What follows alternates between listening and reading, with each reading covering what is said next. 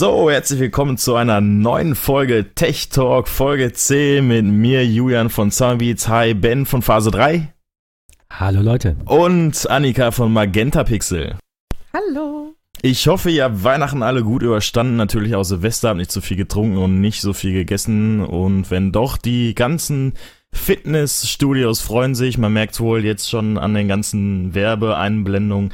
Aber darüber wollen wir heute nicht sprechen, sondern vielmehr über Bens Weihnachtsgeschenk sozusagen, seinem MacBook Pro.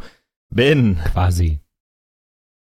Ich denke mal, ja. du bist jetzt der von uns dreien, der so ein bisschen darüber berichten kann. Und ich würde dir jetzt mal den Sprachball zuwerfen. cool. Ähm, ja, ich habe mein MacBook bekommen. Und zwar früher, als es angekündigt war. Also Lieferzeit war irgendwie, da hieß es zuerst, es kommt im Januar und dann war es am 27., 28. Es war noch im letzten Jahr auf jeden Fall. Ähm, war es da. Ach so, ähm, frohes neues Jahr, euch beiden. Ja, mal, frohes mal neues offiziell. Jahr. Ja, frohes Wir haben uns ja noch nicht gesprochen seit dem ersten, ne? Nö. Natürlich nicht. Wir unterhalten uns nur, wenn wir hier aufnehmen. Eigentlich kennen wir uns auch nicht. Fünf Minuten vorher sagen wir uns kurz Hallo, aber auch nur, weil man das irgendwie so macht und es ganz nett ist, sonst reden wir eigentlich nicht miteinander. Warum auch? Ja, und dann halt zwischenrein noch ungefähr anderthalb Stunden Audio-Setup überprüfen. genau. Ich habe echt, ach, unglaublich. Okay, nein, sprechen wir über was Tolles. Ähm, mein MacBook. Ähm, ich bin Pro. relativ zufrieden damit, äh, muss ich sagen. Also es, es gibt, äh, es gibt natürlich viel Positives, viel Negatives zu berichten. Auch nicht nur meine Meinung, es gibt auch ein paar Fakten, es gibt auch ein paar Meinungen von anderen Menschen. Ich habe ein bisschen was zusammengetragen.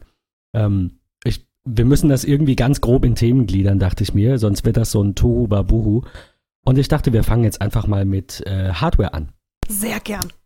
Du hast ja, jetzt welches ähm, Modell genommen? Hau noch mal kurz ach so, raus. Ich, ja, ich habe äh, jetzt das 13 Zoll Modell genommen, ähm, konnte mich dann doch dazu durchringen, nicht das, das große und vor allem teure zu kaufen. Ähm, Einfach weil, weil wenn ich mobil bin, dann machen 13 Zoll mehr Sinn. Und wenn ich hier bin, dann ist es egal. Und von daher passt es so. Ähm, mit 512 GB SSD, weil notwendig. Wollte nicht allzu viel wegsortieren. Ich will meine Bilder immer dabei haben. Ähm, Aber alle. du hast die Touchbar, ne? Ich habe nicht selbstverständlich. und ein, ein äh, Goodie habe ich noch. Ich habe 16 GB RAM. Deswegen hat es auch so lange gedauert. Das Modell mit 8 GB RAM hätte ich nämlich jederzeit bei Gravis, bei Apple selber im MTZ abholen können. Gar kein Problem. Nur ich wollte halt die 16 GB, um einfach auf der sicheren Seite zu sein diesmal. Hatte ich ja in der letzten Folge gesagt, das ist beim Vorgängermodell, das ich mir 2013 gekauft habe. Ähm, ja, dass ich mich da einfach aufgrund dieses, ich sag mal, Zeit Drucks oder dieses, du kennst das, man will das dann haben. Oh ja. Also ne, es ist raus, scheiß auf 16 Gigabyte, die können passen. Ja, und, und äh, sorry, ihr kennt das. Und, und man kennt alle, wahrscheinlich alle Zuhörer auch. Ähm, nee, und diesmal habe ich gesagt, ich warte. Ist egal. Und Weise Entscheidung, denn man kann Gigabyte. ja nicht nachrüsten. Und nur wegen den 16 Gigabyte äh, hat das jetzt so lange gedauert? Genau. Mussten die, die das 16 Gigabyte Modell äh, war ähm, schwer verfügbar. Ja, die mussten erst noch produziert werden wahrscheinlich. In China. Man weiß es nicht. Egal, es ist da. Ich möchte mit euch sprechen über, du hast es gesagt, Julian, die Touchbar. Ja. Ähm, also, ich, ich meine, ich hatte es auch im Podcast erwähnt. Als ich mir das Ding im Apple Store angeschaut habe und ein bisschen näher mit den Augen an die Touchbar ran bin, habe ich gesagt, boah, das ist ein bisschen verschwommen. Das ist nicht ganz so Retina-like und so. Ähm, der Eindruck ist jetzt weg. Also ich meine. Äh, Hast bei, du dich dran gewöhnt? Nee, ich würde, nee, ich würde einfach sagen, als ich im Apple Store war, hing ich einfach mit dem Auge direkt über dem Teil drüber, aber so benutzt man es ja nicht. Also ich glaube, dass man da schon Pixel sehen kann. So mit 5 cm Abstand. 4K, 5K und Co. kannst du, wenn du ganz nah rangehst und ganz feste hinstellst, das habe ich, ne, du, du nix schon, ja, das habe ich halt im Apple Store auch gemacht. Das war irgendwie doof. Ähm, das hat meinen ersten Eindruck der Touchbar so ein bisschen im wahrsten Sinne des Wortes getrübt. Und ähm, Haha. ähm, äh, nein, sieht, sieht sehr gut aus. Also ernsthaft. Sie ist, äh, finde ich, hell genug. Sie könnte, sie könnte im äh, hellen Licht noch ein bisschen heller sein, was ich schade finde. Zumindest habe ich es nicht gefunden. Man kann, man kann ja die Tastaturbeleuchtung bei MacBook Pro ähm, über die Touchbar ändern. Dadurch ändert sich, zumindest habe ich das nicht gesehen, nicht automatisch die Beleuchtung der Touchbar. Okay. Ähm, kann man die sein, anpassen? Dass ich mich irre, müsste ich jetzt ausprobieren. Die, die Beleuchtung der Touchbar, äh, weiß ich nicht. um ehrlich zu sein. Also es gibt zumindest, gibt es keinen, ähm, keinen Knopf dafür auf der Touchbar. Inwieweit ähm, hat sich die Touchbar denn jetzt in dann Workflow integriert? Also ich spreche jetzt von den mittleren Drittel.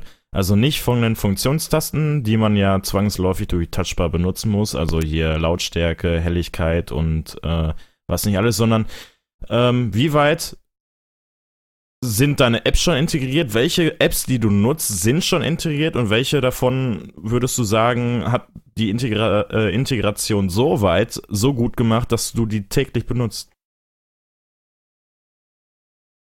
Also die Frage nach den Apps würde ich gerne noch, noch, noch so 20 Minuten äh, nach hinten verschieben, weil Ja. ich da ein bisschen was zu Apps zusammengetragen habe. Ähm, also ich, ich, ich kann nur sagen, ähm, ich glaube, das sagte ich auch in den letzten Folgen schon, es ist bestimmt nicht Must-Have. Es ist nicht das neue Wunderding. Aber es gibt schon einige Apps und einige Workflows, die damit leichter von der Hand gehen. Es ist, ist einfach so. Ähm, was mich gestört hat, ist das, oder, oder was generell ein Problem ist, ist, dass diese Funktionstasten, du warst ja gewohnt vor, dass die sind immer da. Du, du hattest die immer zur Hand, du konntest die einfach drücken. Und jetzt musst du halt diesen Con äh, Control Strip ausfahren. Und das ist ein bisschen nervig.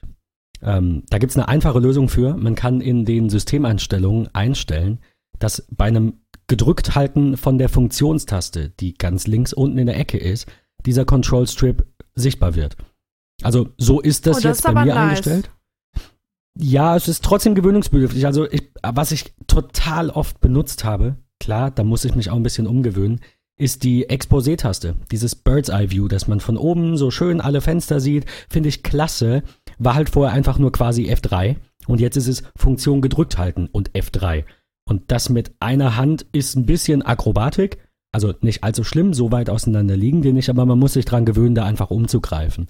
Ähm, aber man kann ja dieses Exposé auch aufrufen durch ähm, äh, mit, mit drei oder vier Fingern auf dem Trackpad schieben. Ich glaube nach oben. Ähm, jetzt habe ich so ein riesiges, tolles Trackpad, ich habe ein externes Trackpad. Also ich meine nur, ne, man kann sich ja auch langsam mal an den neuen Weg, das aufzurufen, gewöhnen. Weil erst war da eine Taste und dann hatten wir eine Geste und ich habe mich nicht an die Geste gewöhnt in den letzten Jahren, sondern immer die Taste benutzt. Also keine Ahnung. Jammer ich vielleicht einfach, weil ich mich nicht verändern will. Das ist übrigens, glaube ich, da habe ich vorhin drüber nachgedacht, ein, ein großes Problem in so Diskussionen, ob das Neue denn jetzt gut ist oder schlecht. Ähm, der Mensch ist ein Gewohnheitstier und keiner will sich gerne umstellen. Und auch mir fällt es schwer, auch wenn ich das gerne tue, einfach bewusst, um, um eben, ja, nicht, nicht aus den Gründen zu meckern, aus denen andere meckern, sondern halt wirklich zu sagen, ich passe mich dem an, wenn nicht mit der Zeit geht, der hat halt Pech. Ähm, aber ja, wie gesagt, auch da gibt es eben so, so zwei, drei Dinge, die ich dann trotzdem noch kritisch sehe. Nur halt vielleicht nicht so viel wie andere, weil ich sage, es kommen immer neue Geräte raus, ich muss meinen Workflow ändern, ich muss mich ändern, ich muss mich anpassen. Und zwar jeden Tag aufs Neue quasi, wann immer was Neues passiert. Und viele Menschen sind nicht so. Das sollte jetzt gar nicht zu philosophisch werden, aber da habe ich letztens drüber nachgedacht. Ähm, dass das wahrscheinlich eines der größten Probleme ist, was wir mit fortschreitender Technik haben. Dass alle immer sagen, ah, ah, wir haben das doch aber so. Wir, wir, wir sind doch eigentlich zufrieden. Ähm, ja, wie gesagt, ich habe ähm, mal die Philosophie beiseite. Ich habe ähm, mit Druck auf die FN-Taste habe ich dann diesen Control Strip, also alle alten Funktionstasten, äh, wieder sichtbar. Ich bin ja mal gespannt, Das wie lange die bei dir hält. Ich habe nämlich schon im Netz gelesen, dass es schon Ausfälle des Displays gab. Also der Anzeiger kann ich euch gerne verlinken. Ich glaube, das war sogar irgendein YouTuber, den ich nicht leiden kann, aber der mir angezeigt wurde bei YouTube, so wie das meistens immer ist. Wenn man da äh, bei dem dann negativ klickt, desto mehr kommt der irgendwie auf der Startseite. Komischer Algorithmus. Ähm, aber bei dem war das so, dass das Display ausgefallen ist und nicht die Funktion. Er hat sich da mit einem Klebestreifen quasi äh, einen Klebestreifen auf die Touchbar geklebt und hat da dann die Funktionstasten aufgemalt mit dem Kugelschreiber. Fand ich sehr amüsant. Aber ich denke mal, das ist eine, ne, wahrscheinlich kann es auch ein Einzelfall gewesen sein. Das wird sich, glaube ich, äh, erst im Langzeittest ergeben. Und ähm, ja, aber du bist zufrieden soweit. Äh, ja, also bisher auch keine Ausfälle mit, mit nichts. Habe ich aber auch noch nicht gehört. Also du bist jetzt der Erste, wird dann wohl jetzt ein Einzelfall sein, zumindest was die Touchbar angeht. Ich habe äh, gleich noch ein paar ähm, eher kritische Worte und, und negative Dinge zum MacBook ähm, zu berichten. die ähm, eben keine Einzelfälle sind. Oder zumindest scheinen. Man, man weiß es ja nicht. Ne? Wenn, wenn 9to5Mac irgendwie schreibt, ja, 80% unserer Leser, dann sind das halt trotzdem Mac-affine ähm, äh, Early Adopter, die sich halt alles immer sofort kaufen und dann auch komischerweise immer Probleme haben, weil sie so viel mehr machen als andere. Also da, ne, je, jede Statistik hat ja irgendeine ähm, irgendeine Gruppe, die an dieser, an dieser Erhebung teilnimmt. Und ich glaube, dass so eine 9-to-5 Mac-Statistik vielleicht nicht so aussagekräftig ist, weil da halt nur die Leute sind, die sich auch für diesen Mac bewusst interessieren. Und wer den einfach nur kauft und ihn nutzt, und das sind extrem viele Leute, ähm, der nimmt natürlich nicht an so einer Umfrage teil. Ja, aber das sollte doch keine Entschuldigung dafür sein, dass äh, wenn Sachen auf den Markt kommen, nicht von Anfang an sofort funktionieren. Also nein, nein, da, da nein Ausfälle sind immer nicht, doof. Da sollte man sich jetzt nicht drüber ähm, äh, oder nicht drüber aufregen, sondern nicht darauf ausruhen, dass man sagt als Hersteller so, äh, ne, wir, die, die es viel testen, die merken dann, dass wir da irgendwie noch nicht fertig sind. Deswegen ähm, ja, also weiß nicht, das. Nee, nee, so, so meinte ich das überhaupt nicht. Ich wollte damit nur sagen, ähm, bei deinem Touchbar-Video jetzt, da habe ich noch nichts von gehört, da scheint es klar ein Einzelfall zu sein oder halt einige wenige Geräte zu betreffen. Ich wollte nur sagen, selbst bei den Umfragen, bei denen 9to5Mac schreibt, oh mein Gott, so viele Leute haben ein Problem, da darf man nicht vergessen, das ist trotzdem schlimm und das darf nicht sein. Aber 80% der, von deren Lesern sind dann absolut vielleicht 0,001% aller Käufer, dann sind es immer noch Einzelfälle oder halt ein Phänomen, was eben nicht 99% der Geräte betrifft, sondern vielleicht 99% der 9-to-5 Mac-Leser. Darauf wollte ich nur hinaus. Trotzdem ist natürlich alles, was daran nicht läuft, nicht funktioniert, defekt ist, ähm, absolut doof. Definitiv. Julian? Ja, ich suche gerade nebenbei das Video raus. Es war also äh, Fe Felix Bar, der das ah, äh, hatte. Von dem habe ich, glaube ich, mal ein Video zur Apple Watch gesehen. Glaube ich. Kann das sein? Sagt mir nichts. Ja, das kann sein. Also der, auf jeden Fall macht, war das von irgendeinem Felix. Ja, der macht relativ viel mit Technik, äh, hat auch relativ früh bei YouTube angefangen, aber ich Android und so auch, oder? Kann ja, das sein? Er ist aber auch ein Apple-Fanatiker, muss man ganz klar sagen. Ähm, ja, ich glaube, hm? ich glaube, da habe ich mal Videos zugesehen. Ich suche gerade das Video von ihm, aber irgendwie. Entweder war es. Wir euch ja verlinken. Genau, ich glaube, das ist. Wirst du finden. Ich erzähle weiter. Ähm, das, ja, das MacBook weiter. Pro ist äh, natürlich ein absoluter, ähm, ein absoluter, äh, wie, wie, soll ich sagen, ähm, ein, ein Highspeed-Gerät. Ähm, all, alles, was da drin ist, ist relativ aktuell, mit einer Ausnahme. Hatten wir letzte oder vorletzte Folge. Die Prozessoren sind halt noch nicht die neueste Generation, weil es da einfach noch keine Quad-Cores gab. Ähm, aber trotzdem CPU, RAM, SSD, alles viel schneller als vorher und ich finde, dass man das durchaus merkt. Ähm, aber gut, das sind natürlich subjektive Eindrücke. Ähm, es gibt tolle Programme, wie zum Beispiel Geekbench, die machen Benchmarks. Ich schätze, dass unsere Hörer wissen, was das ist. Auf jeden Fall. Aber ich werde ganz kurz anreißen für die, die es vielleicht nicht wissen, was es tut. Ähm, ein Programm läuft durch, hat eine gewisse Anzahl an Schritten und Befehlen, ähm, die es ausführen muss, und irgendwann ist es vorbei. Und dann wird quasi die Zeit gestoppt. Ist also wie so ein, wie so ein Wettkampf, wie so ein Wettlauf. Und ähm, wenn das Gerät schneller damit durchkommt, dann hat es eine höhere Punktzahl und das heißt natürlich besser, weil wir wollen ja, dass die Geräte uns möglichst viel Arbeit abnehmen und möglichst schnell sind und eben nicht, ja, noch zusätzlich sogar Arbeit machen. Ähm, ich habe das äh, vorherige MacBook Pro, das ich hatte, das 13 Zoll von 2013, habe ich verglichen. Und das hat in äh, der Single-Core, der Single-Core-Wert, also ein Prozessorkern, der da gemessen wurde, ähm, hat statt 3000 Punkte 4000 Punkte, ist also ein Zuwachs von einem Drittel, das ist okay. Ähm, Multicore, also mit beiden Kernen, war der Zuwachs vielleicht irgendwo um die 15 Prozent, das war jetzt nicht allzu viel, äh, vielleicht 20. Ähm, aber Compute, das ist ein Grafiktest, den Geekbench macht, der hat mich so ein bisschen sehr positiv überrascht, weil der statt 18.000 Punkten 30.000 oder fast 31.000 Punkte erzielt. Also nicht ganz das Doppelte, aber fast. Und der Test war auch tatsächlich viel schneller durch. Also da ist es mir auch aufgefallen, bei dem anderen nicht. Ähm, Und ähm, ja, also die Grafikleistung von dem neuen MacBook ist fast doppelt so gut wie das drei Jahre alte Modell.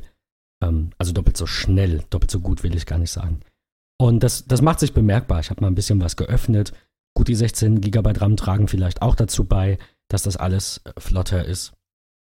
Aber ich, wie gesagt, mein Fazit wäre, man, man merkt es auf jeden Fall, äh, dass da drei Jahre dazwischen liegen. Und ich bin echt froh, wieder ein aktuelles Gerät zu haben, weil es viel schneller läuft, viel flüssiger. Wie sieht's denn mit dem Display aus? Also du hast ja schon gesagt, Hardware, da gehört ja ähm, das Display auch zu und wir haben jetzt eigentlich nur von Geschwindigkeit geredet. Aber wie sieht es denn äh, mit der Bildauflösung aus, mit der Schärfe? Ähm, das Display ist weitestgehend gleich geblieben. Okay. Äh, Apple hat allerdings bei dem neuen MacBook jetzt eingestellt, dass eben nicht mehr die Retina-Auflösung, äh, also quasi, ähm, was war das, 1280 mal 800 war die Auflösung, die ähm, besonders scharf ist, also diese Retina-Auflösung. Die ist jetzt nicht mehr standardmäßig aktiviert. Das ist dann jetzt äh, eine höher, die halt ähm, ähm, natürlich weniger Schärfe bietet, weil man ja mehr dieser Pixel nutzt, weil dieses, dieses scharfe, dieses Retina-Bild ja nur dadurch zustande kommt, dass eben nur ein Viertel der Pixel genutzt wird. Ähm, also, okay, das war jetzt sehr doof erklärt, aber ich glaube, wer, wer das mal gesehen hat, ähm, noch den Unterschied gesehen hat, weiß, wie es funktioniert. Also werden dann immer vier Pixel zusammengeschlossen eben zu einem und das äh, ist dann diese Schärfe. Ähm, und ähm, ja, ansonsten hat sich am Display nicht, nicht allzu viel geändert. Ähm, das ist immer noch ein super tolles Display mit super tollen Farben. Ich habe ja meinen Dell-Monitor die ganze Zeit benutzt. Jetzt benutze ich das interne Display. Man sieht halt da schon einen Unterschied. Also das ist schon, äh, ja, brillant. Also die Farben. Also ich habe neulich mal ein MacBook Air von einer Freundin von mir ähm, gesehen. Und das war schon krass. Also ich muss sagen, ich benutze ja ein äh, MacBook Pro aus 2010. Ähm, und das war, also da habe ich wirklich einen Unterschied gesehen. Sie hatte dieses Hintergrundbild von dem, ähm, von dem Berg. Und du hast halt wirklich jedes eins, also jede einzelnen Absprung und so, ähm, alles, was da so abgeblättert war, gesehen. Das war für mich echt krass. Ähm, also da hat man wirklich deutlich gesehen, dass das 2010er einfach nicht so scharf ist wie das neue MacBook Air. Und das MacBook Pro ist jetzt noch mal besser? Ja. Heftig.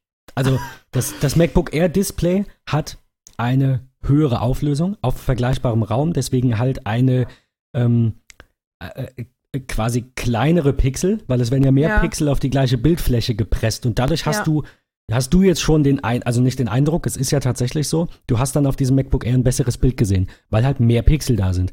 Ganz klar, wenn du auf einem auf einem Full HD oder 4K Fernseher mal herkömmliches Fernsehen ohne HD anmachst, dann erkennst du natürlich auch einen Unterschied zu einer zu einer ähm, zu einem HD-Sender, die ja äh, die äh, normalerweise mit 720p ausgestrahlt werden und das MacBook Pro mit Retina-Display ist dann quasi der Unterschied zwischen einem 720p Fernsehsender-Stream, also RTL HD oder ARD HD, müsste auch noch 720p sein. Wenn du das vergleichst mit einer Blu-ray, das ist dann nochmal ein Unterschied. Das natürlich erkennt es A nicht jeder, B hängt es von der Größe des Displays ab und vom Abstand und dieses Retina, was Apple da in den Raum wirft, ist natürlich auch nur eine, sag mal, eine Marketing, äh, Marketing-Ausdruck der ähm, halt sagen soll, dass beim von Apple festgelegten idealen Abstand des Auges zum Display kein einzelner Pixel mehr erkennbar ist.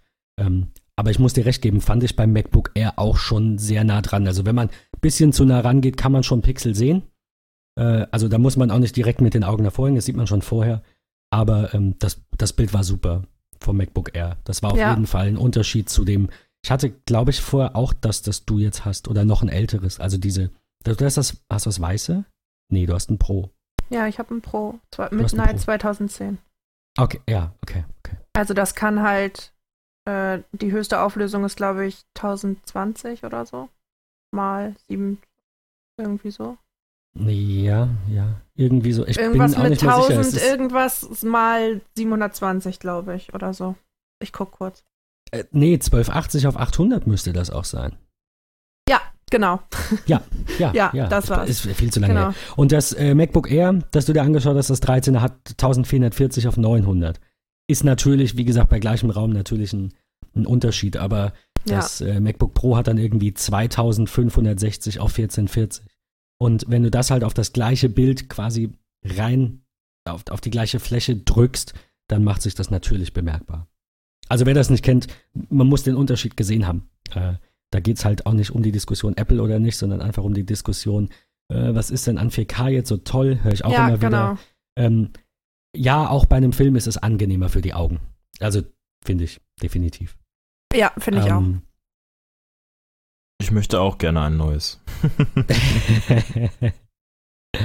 äh, was, was hast du denn? Hast du ein MacBook? Ähm, ja, ähm, MacBook Pro noch von 2010, der noch kleine Sachen übernimmt und ein MacBook Air aus 2013? 14? 13, glaube Ja, ich. wenn die beide verkaufst, kriegst du ein neues für. Ach, ja, aber ich, das Problem ist, ich benötige beide, weil äh, arbeitstechnisch einer ist ähm, für Musik machen, der andere für Lichttechnik und äh, dann habe ich noch einen iMac, da laufen die ganzen, ähm, ganzen Bookings und Buchhaltung drüber. Also ich kann mich leider nicht von den ganzen Geräten trennen. Ich muss sie äh, alle verwenden. Aber was du jetzt schon mal so gesagt hast, ist doch schon sehr verlockend. Da, da schwingt auch bei dir so ein bisschen Nostalgie mit. Du, du willst dich auch nicht trennen, ne? Weil also zumindest, Ja. ich, ich lasse das Argument ja gelten, aber zumindest äh, ein Notebook für beide Einsatzzwecke wäre ja möglich. Ist ja nicht so, als würdest du dich klonen können und beides gleichzeitig machen, oder doch?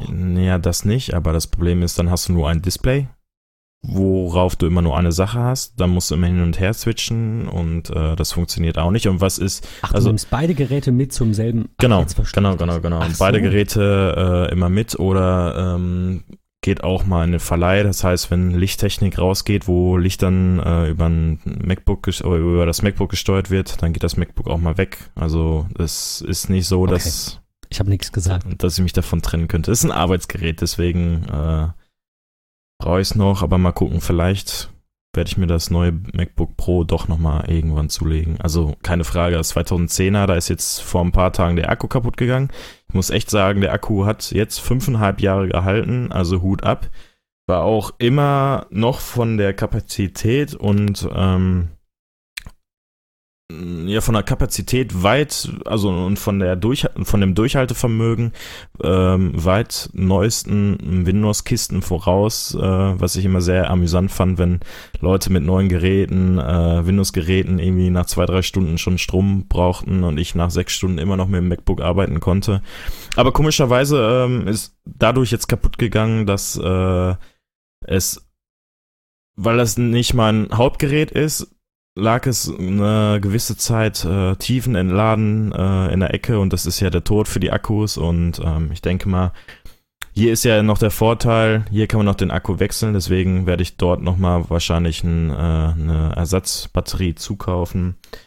Ähm, ja, weil da kann man ja noch ein bisschen rumschrauben und für Schrauben haben wir ja iFixit und iFixit hat ja einen mysteriösen äh, Connector im in der Touchbar gefunden oder hinter der Touchbar. Grandiose Überleitung. Echt Herr der Überleitung, Mann.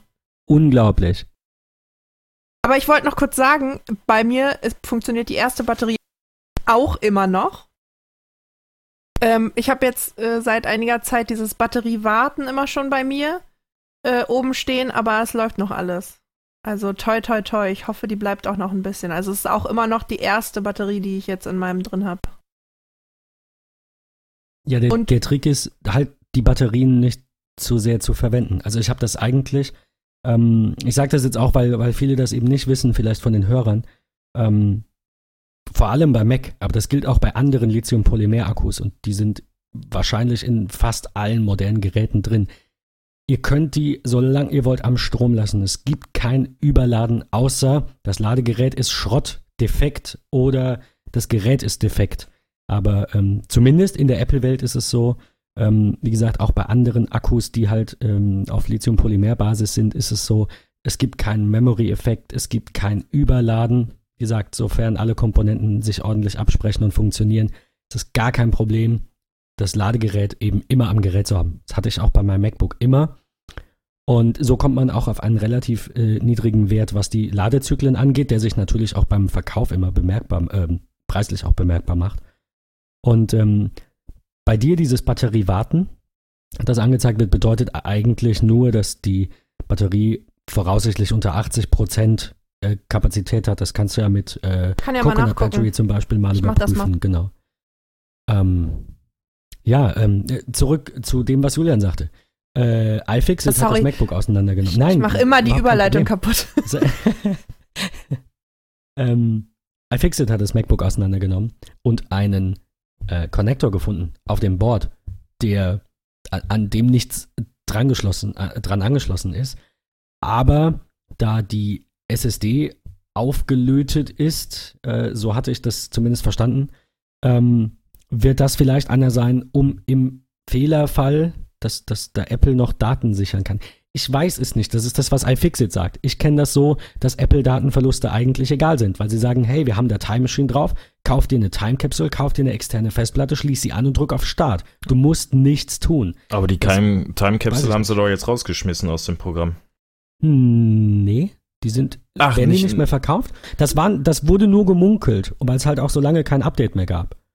Aber die sind noch da, glaube ich.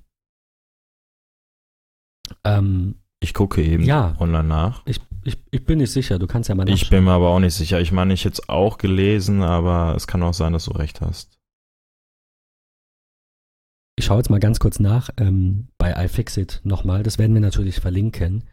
Der, ähm, der Teardown von den neuen MacBooks. Ähm, ob da tatsächlich die SSD aufgelötet ist, weil so stand es im Artikel.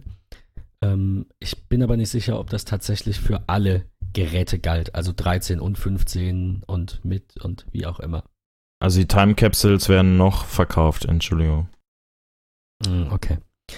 Also ja, äh, iFixit sagt auch nochmal, Prozessor, RAM und Flash-Speicher sind auf dem Logic Board verlötet.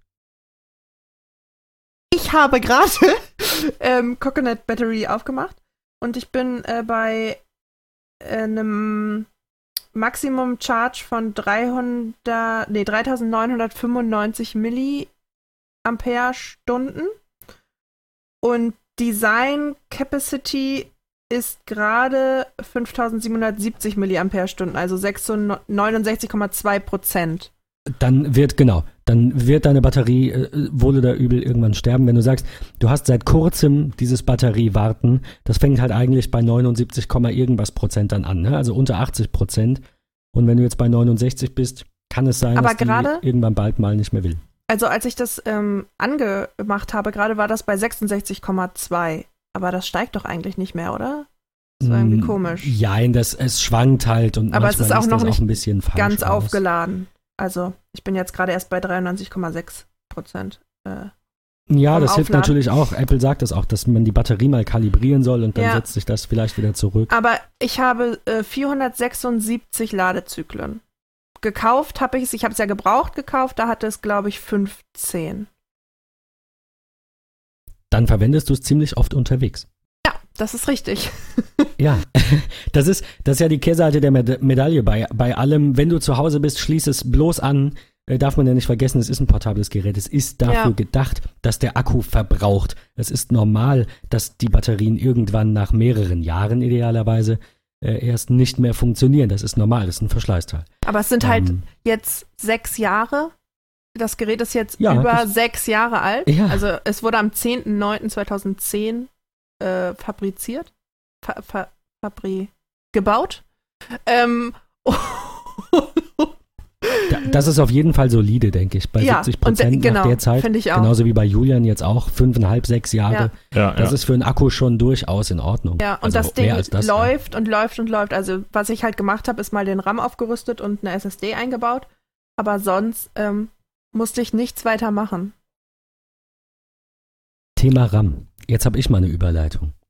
Ähm, Hatten wir iFixit schon geklärt? Pro kann, ja, I- ja. Okay, gut. Ich Und dachte, die nächste sorry. Überleitung gekillt. Buh. Zack, Annika wieder, der Überleitungskiller. Nein, also äh, I- iFixit sagt, ähm, die SSD ist aufgelötet. Ich habe es jetzt auf dem Bild nicht gesehen, aber ich werde das jetzt einfach so hinnehmen. Zumindest beim 15er war es so, dann wird es beim 13er, schätze ich, auch so sein. Ähm, ist ja aber grundsätzlich kein Problem, zumindest laut Apple. Äh, natürlich finde auch ich das immer unschön, wenn ähm, da irgendwelche Teile äh, festgelötet werden, weil was ist, wenn RAM-Defekt ist? Dann muss man das Logic-Board tauschen. Ähm, ja, unschön halt. Ähm, und daher ja auch meine, meine Devise, kein Mac ohne Garantieerweiterung. Also kein, mein MacBook wird im Laufe dieses ersten Jahres definitiv noch einen Apple Care Protection Plan bekommen, damit ich drei Jahre lang bei Apple diese Garantie nutzen kann. Sollte was damit sein. Es ist teuer genug und ähm, ja, es ist eben so. Also wie gesagt, ich plane mir das direkt ins Budget mit ein und äh, stoße das Ding dann nach drei Jahren wieder ab. Dann kann es jemand anders übernehmen und wenn es fünf Jahre läuft, dann ist toll und wenn es zehn Jahre läuft, hat er Glück und wenn es nach sechs Monaten defekt ist, dann ist es auch nicht mehr mein Pech. So funktioniert, es klingt jetzt doof, aber so funktioniert es ja mit Gebrauchtgeräten.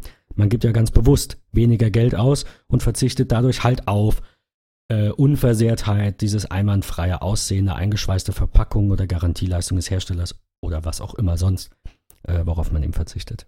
Da wir es ja gerade von äh, fest verlötetem RAM haben, der defekt sein kann, ähm, abgesehen von, von diesen ganzen äh, ich, ich, will, ich will eigentlich gar nicht Sollbruchstellen sagen, aber ähm, wenn, das, wenn das alles so eingelöteter Klotz ist, klingt es halt schon so nach einer, ich, wie gesagt, Sollbruchstelle will ich gar nicht unterstellen. Aber ähm, abgesehen von dem Punkt gibt es jetzt bei dem neuen MacBook Pro halt ein Manko, was zumindest viele bemängeln, ähm, dass es nämlich nur 16 GB RAM kann und nicht mehr. Wie seht ihr das denn? Würde euch das reichen?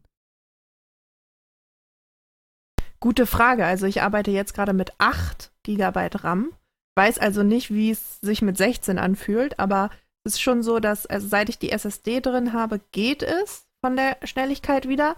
Aber mit ähm, 8 GB RAM und der HDD drin war es schon wirklich schwer manchmal. Also gerade wenn ich mit Photoshop, mit Illustrator, Cinema 4D zum Beispiel, wenn ich irgendwelche Animationen erstelle, ähm, das ist heute noch wirklich grenzwertig. Und gerade das Rendern dauert sehr, sehr lange.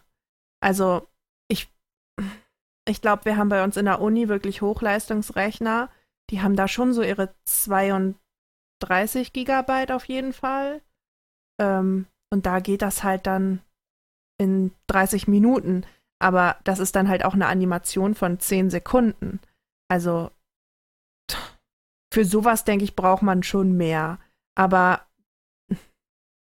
ähm, ja. Die Frage ist und die Diskussion war ja, braucht man das in einem Notebook? Also es hieß ja, das MacBook Pro genau, kann keine ja. 32 Gigabyte, das ist kein Pro. Ich meine, ja, das hören wir alle vier Jahre bei jeder neuen Gerätegeneration, ähm, bei den kleineren Refreshs jetzt nicht, aber ne, jetzt kommt das mit Touchbar, wer braucht das? Alles scheiße, das war vor vier Jahren das gleiche.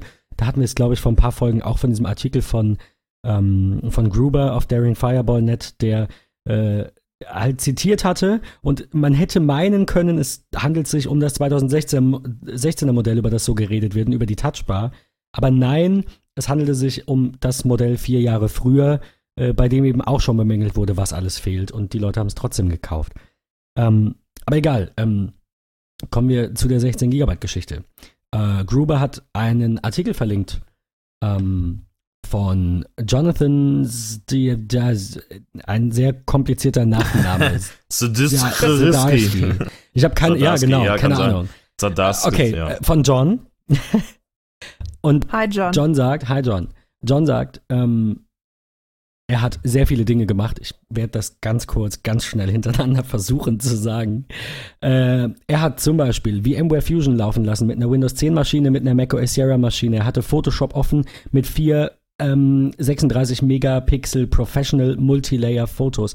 Er hatte InDesign CC offen mit einem 22 Seiten Projekt. Er hatte Xcode offen mit vier Objective C Projekten, PowerPoint, Word 20 und mehr Seiten, ähm, Firefox Safari Preview, Wireshark, äh, Hopper Disassembler, Performing an Analysis uh, on a Binary. Er hat Tweetbot offen, iBooks, Skype, Terminal, iTunes, Little Flocker, Little Snitch. Ich kenne einige davon nicht mal. Die Liste ist noch nicht zu Ende. Und er hatte nur 14,5 Gigabyte belegt und keine 16. Also weiß ich nicht, was die Pros, die meckern, dass sie keine 32 Gigabyte haben, anders machen. Aber offensichtlich scheinen 16 zu reichen. Das wäre jetzt mal die Aussage dieses Artikels. Ja. Ja, also wie ich ja schon sagte, schwierig wird es halt dann, wenn man wirklich schnell was rendern will, zum Beispiel. Also wirklich, ich, und ich rede jetzt hier wirklich von aufwendigen Renderungen. Also nicht mal nur ein Film oder nur ein Video, sondern halt wirklich eine Animation, wo du unterschiedliche Materialien hast, wo du Lichteinfall hast, der immer anders ist, wo du vielleicht noch äh, Kameras hast, die sich bewegen. Da musst du jedes einzelne Bild rausrendern. Die Materialien müssen immer wieder neu äh, synchronisiert und abgerufen werden. Jeder Lichteinfall, jeder Glanz muss anders sein. Ähm, Aber macht man ich, das unterwegs auf einem Notebook? Eben, genau. Also, also klar, mehr mein, ist immer ich gut. Jetzt halt, ne? Ich habe jetzt halt nichts anderes. Also ich kann ja nur von mir sprechen. Wenn ich jetzt sowas machen müsste, klar, ich habe mein Projekt damals dann halt, also dann macht man das Projekt halt auf einem MacBook und geht dann zum Rendern an einen schnellen Hochleistungsrechner. Wäre halt das Normalste, das so zu machen. Ähm, so würde ich das auch machen, wenn ich ein Projekt habe, was ich ähm, dann machen muss, kann ich das ja unterwegs und zu Hause mit meinem äh, MacBook ähm, Pro bearbeiten, aber zum Rendern würde ich dann halt die Datei nehmen und das bei uns in der Uni im Hochleistungsrechner rendern. Aber wenn man die, diese Möglichkeit nicht hat, ist es halt schwierig. Wobei ich denke, dass Leute, die wirklich professionell mit sowas arbeiten, dann auch die entsprechende Hardware dafür haben und das ist dann vielleicht einfach kein MacBook Pro. Es sitzt ja niemand also in Hollywood mit einem 13 Zoll MacBook Pro und wird da irgendwelche Videos rendern. Ja. Vor allem darfst du nicht vergessen, ähm, die CPU kann es ja nicht. Also mal vom 13er ausgehen, da ist eine Dual-Core-CPU drin. Ähm, da da fände ich es genau. auch albern, über 16, über mehr als 16 Gigabyte im 13 Zoll zu sprechen, weil ja, da also, sind nicht mal Quad-Core-CPUs. Ähm, genau. Beim 15er können wir drüber sprechen, ob nicht 32 vielleicht nett wären.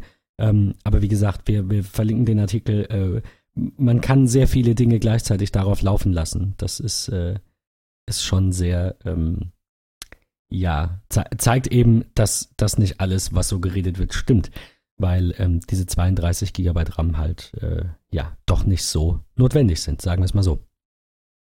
Eben, also es kommt ja auch immer auf ein Zusammenspiel an, noch äh, mit der anderen Hardware. Also was bringt dir nur 32 Gigabyte RAM?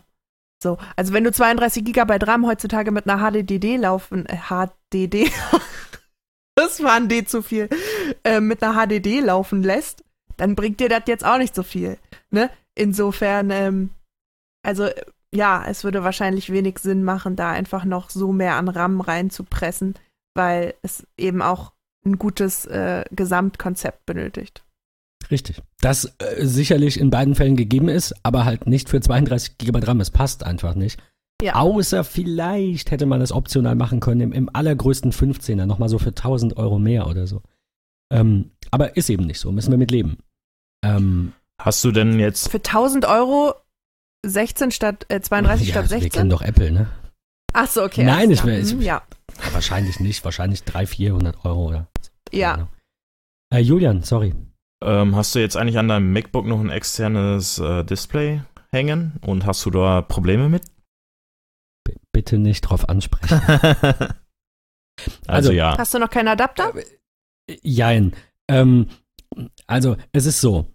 Ähm, ich habe ein Dell-Display mit einem Mini-Display, äh, Entschuldigung, mit einem DisplayPort-Anschluss und HDMI.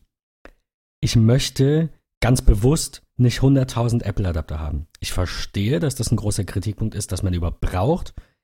Ich sehe es aber nicht so. Ich bin froh, dass das Ding nur USB-C hat. Irgendwie müssen wir vorankommen. Also wie gesagt, da, da beiße ich gerne in den sauren Apfel.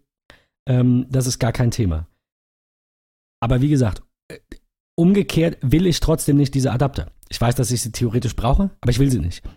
Und zwar, was ich möchte für hier, ist ein Kabel von USB-C direkt an den Monitor. Und zwar einmal ein USB-C-Kabel auf USB Typ B für den Hub, der im Monitor ist, und einmal ein USB-Kabel auf HDMI oder DisplayPort. Dann brauche ich hier keine Adapter. Und ich, ich brauche halt auch sonst keine. Äh, der einzige Adapter, den ich gekauft habe, ist der für 9 Euro, dieser USB äh, Typ A-Adapter. Weil den kann man unterwegs auch mal brauchen. Ähm, nur wie gesagt, ich hatte mir eigentlich in den Kopf gesetzt, zwei Kabel zu kaufen und bin Äh, da, es ist daran gescheitert, dass es kein Kabel gab ähm, von äh, USB-C auf DisplayPort beziehungsweise USB-C auf HDMI. Eins gab es von irgendeiner unbekannten Marke bei Amazon. Das möchte ich aber, also so, so eilig hatte ich es dann nicht. Um also deine Frage zu beantworten, nein, das Display ist noch nicht angeschlossen. Deswegen bitte nicht ansprechen, weil ich zurzeit auf 13 Zoll arbeite. Ähm, dafür mit einem tollen Bild. Und wie ist so? Ne, ist super. Ich hätte lieber ein 15. nein, nein, Spaß beiseite. Also, ähm, ich habe mir jetzt bei Kickstarter, habe ich mir jetzt das Hyperdrive geschossen. Ähm, das Hyperdrive, heißt es Hyperdrive? Heißt es, ich glaube, es heißt Hyperdrive. Ist ein ähm, Thunderbolt USB-C auf alles Gerät. Ähm, das äh, werde ich verlinken. Habe ich jetzt gar nicht in den Notizen, deswegen kann ich jetzt nicht sagen, welche Anschlüsse es hat. Aber viele. Und ähm, man klemmt das einfach links so an die Seite in beide Thunderbolt-Ports rein und dann kann das halt wirklich alles. Und ähm, das soll es jetzt sein. Also das soll es für hier dann sein. Deswegen habe ich jetzt halt noch nichts gekauft. Das okay. kommt aber erst Februar oder März. Was ist denn aus dem äh, Teil von Belking geworden? Gibt's das schon? Es gibt doch das gleiche nee. auch von Belking, oder nicht? Das Problem ist, und das habe ich auch nicht bedacht, jetzt gerade ist die CES in, äh, in Texas, glaube ich. Ja. Ja, ne?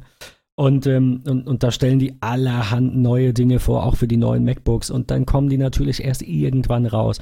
Es gibt so, es wurden so viele Docs angekündigt. Belkin, OWC, Dell, äh, Microsoft hat eins gebracht. Aber das Problem ist, dass alle Docs, die ich bisher gefunden habe, es gibt auch kleinere Lösungen ne, von iTech oder iEasy oder sonst ja. irgendwas. Bei Gravis, Minix gibt es noch. Saturn oder Mediamarkt hatte mir am Telefon noch eine Alternative geraten. Ich glaube, es war dieses iTech. Das Problem ist, die Dinger kosten alle zwischen 60 und 100 Euro und haben nur USB-C. Sie haben kein Thunderbolt. Okay. Die anderen Docks in der höheren Preisklasse, wie Belkin und, und äh, OWC auch, sind noch nicht verfügbar. Also ich wüsste nicht, ich kann mich irren, dann mögen die Hörer mich korrigieren, wobei vielleicht, wenn die Folge online ist, das ja auch schon wieder anders ist, aber es gibt kein verfügbares Stock in der Preiskategorie 200 bis 300 Euro mit Thunderbolt und allem drum und dran. Die sind einfach noch nicht auf dem Markt. Die kommen bald. Ja, aber wenn du jetzt da was bei Kickstarter äh, dir kaufst, das dauert auch wahrscheinlich ein Jahr. Äh, nein, also da, das ist ja das Gute daran. Ähm, ich ich rufe das jetzt gerade doch mal auf, dann kann ich vielleicht ein kleines bisschen was darüber sagen. Ähm, die, die anderen brauchen halt genauso lange. Also okay, die, die von den etablierten Firmen quasi angekündigt sind, die kommen alle irgendwann in den nächsten äh, zwei, drei, ich sag jetzt mal, ich sag jetzt mal zwei, drei Monaten. Es kann sein, dass ich mich irre. Ähm, ja, wie gesagt, Belkin, äh, Elgato hat noch eins vorgestellt, fällt mir gerade an. Also das Belkin Express Dock, ja, so heißt das, ähm, in der dritten Version. Das wäre äh, eigentlich meine Wahl gewesen. Das hat halt Thunderbolt 3, logischerweise. Man kann es aufladen, äh, das MacBook damit, weil es halt 100 Watt irgendwie rausgibt oder fast 100 Watt rausgibt. Ähm, es ist noch ich habe nochmal nachgeschaut, es ist nicht verfügbar. Das heißt in Kürze erhältlich. Dann Elgato ähm, das Elgato HD irgendwas Dock, äh, hat es, haben sie gerade vorgestellt auf der CES. Das heißt, es kommt auch erst März, äh, weiß ich nicht, April, vielleicht auch noch später. Ja, also das wurde vor ein bis zwei Tagen erst vorgestellt. Ähm, ja, OWC, meine ich, ist auch vorbestellbar. Und da gab es noch zwei, drei andere. Ähm, ich sehe jetzt gerade äh, Elgato 300 Euro, auch wie Belkin und wahrscheinlich im März. Aber kommen wir zu meiner coolen Alternative. Ähm, das Hyperdrive, es heißt Hyperdrive. Ähm, das kostet 69 Dollar. Plus 10 Dollar Versand. Guter Preis. Das ist für ein Dock, das auch Thunderbolt hat, definitiv ein geiler Preis. Ähm, und zwar, wie gesagt, funktioniert das so, dass man es links ans Gerät steckt äh, rechts geht auch, sieht aber doof aus, weil die Anschlüsse halt äh, ne, äh, an, an einem Ende des Produkts sind. Ich werde das verlinken. Ähm, das hat einen HDMI-Anschluss. Das hat USB-C mit 5 Gigabit. Das hat zweimal den alten USB-Anschluss, USB-A mit 5 Gigabit, also leider nur 3.1 Gen 1 und nicht 2, macht aber nichts. Ähm, Micro SD-Kartenslot, SD-Kartenslot und ganz wichtig, es hat einen Thunderbolt 3 Anschluss mit 100 Watt Power Delivery. Das heißt, ich stecke dieses Ding in mein MacBook quasi wie ein Dock, so wie man es früher kennt. Eine, deswegen heißt es ja Hyperdock. Wie so eine Docking Station und habe alles damit verbunden. Wie gesagt, HDMI, ähm, Thunderbolt 3, USB, SD-Karte. Was fehlt? Guten Netzwerkanschluss. Aber äh, da bin ich jetzt auch bei einem Mobilgerät, finde ich das irgendwie komisch. Da bin ich auch nicht der Typ für, das zu verstehen. Warum man bei einem Mobilgerät ein, also im Gerät festen Netzwerkanschluss braucht. Klar kann ich mir ein Adapterkabel kaufen, falls ich das mal beim Kunden irgendwie nutze. Das wird auch wahrscheinlich der Fall sein. Aber ähm, davon abgesehen, ja, haben die Dinger ja eh alle das schnellste WLAN, das es gibt. Die Frage ist halt, ist das ein cooles Teil oder ist das kein cooles Teil? Ähm, auf Facebook wurde ähm, mein, mein Beitrag kommentiert, dass ich mir dieses Ding gekauft habe. Ne, das habe ich geteilt auf Facebook. Äh, mit, ja, wer weiß, wer das ist und vielleicht ist das nicht gut und vielleicht ist das Mist. Ich gebe euch recht. Allen, die sagen, Kickstarter ist ein bisschen schwierig, vielleicht kommt da Müll. Ähm, ja, mag sein. Dann habe ich halt 79 Euro verbraten oder 79 Dollar äh, verbraten. Nur jetzt bis März oder April zu warten auf einen Dock von Belkin oder Elgato für 300 Euro, das ich halt eigentlich nicht brauche. Also, ne, ich hätte mir dann lieber nur einen USB-C-Dock gekauft, wäre aber dann doof, dass ich das Gerät nicht aufladen kann. Also, diese eierlegende Wollmilchsau gibt es so nicht. Und, und wenn, dann ist sie schweineteuer. Deswegen habe ich einfach ein bisschen Hoffnung und äh, kann das Ding jedem empfehlen. Die Kampagne läuft von jetzt an, wir haben Freitag, noch zehn Tage, also falls ihr die Folge am Sonntag hören solltet, noch drei noch Tage Zeit. Was, Julian? noch drei Tage. ähm, 100.000 äh, Dollar wollten die haben und äh, sind zurzeit bei 1,2 Millionen.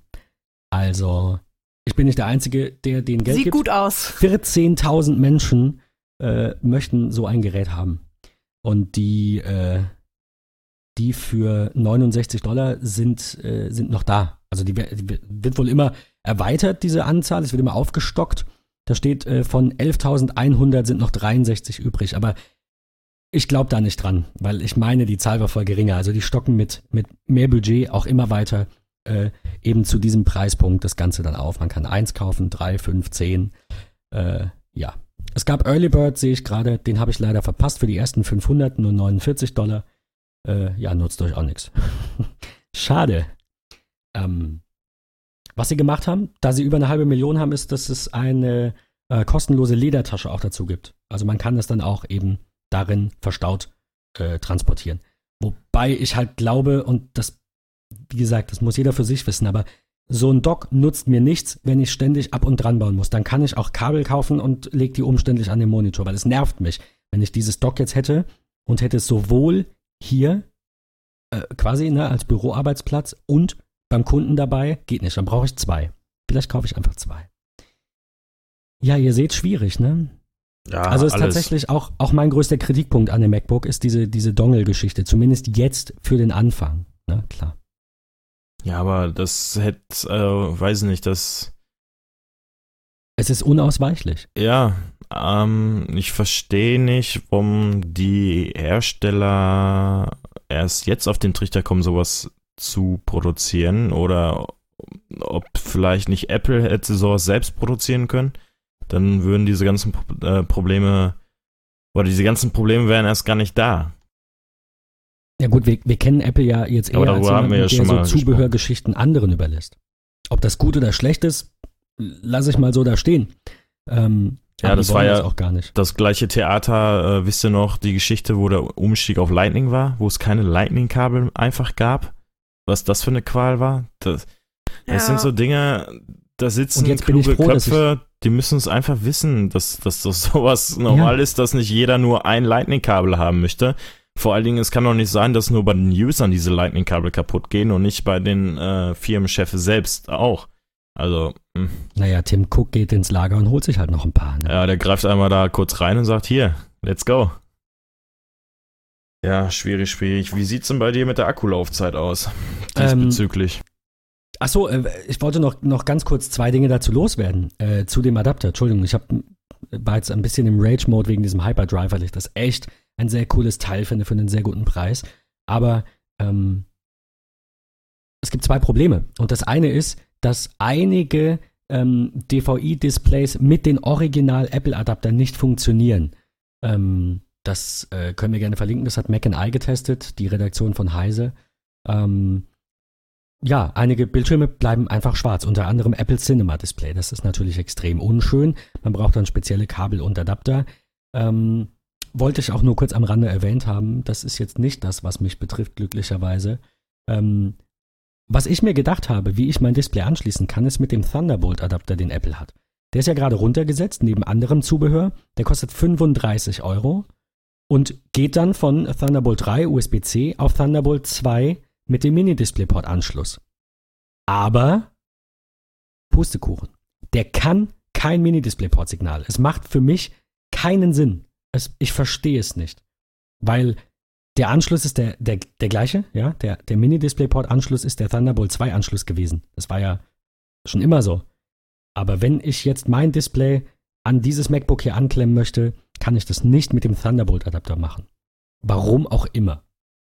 Ich müsste den, ich glaube HDMI gibt es noch, den, den Digital AV-Adapter kaufen, der dann 60 Euro kostet. Und ne, wie gesagt, dann kommen wir zum Hyperdrive für 90 Euro und vielleicht ist es ja ein cooles Ding. Und ähm, ja, wer, wer, kauft schon gerne einen Adapter für 60 Euro? Ne? Naja, wohl wahr. Aber Akku. Aber. Erzähl mal was zum Akku. Habe ich keine Probleme mit, muss ich sagen. Okay. Das ist ganz komisch, weil die Batterielaufzeit bei äh, den äh, ich habe es vorhin angesprochen, in dieser Umfrage von 9 to 5 Mac, da sind ja, wie gesagt, ist da nur eine kleinere Gruppe der Mac-Nutzer, die Batterielaufzeit äh, schwankt stark. Einige kriegen drei, vier Stunden, einige kriegen zehn, elf Stunden. Und auch Consumer Reports, das ist quasi die amerikanische Stiftung Warentest, hat die Geräte untersucht und hat äh, gesagt, hier ähm, kommen wir auf ganz komische Ergebnisse, was ist da los? Man weiß es noch nicht, Apple untersucht das. Ja, mehr weiß ich nicht. Julian, hast du schon irgendwas Aktuelleres dazu gefunden?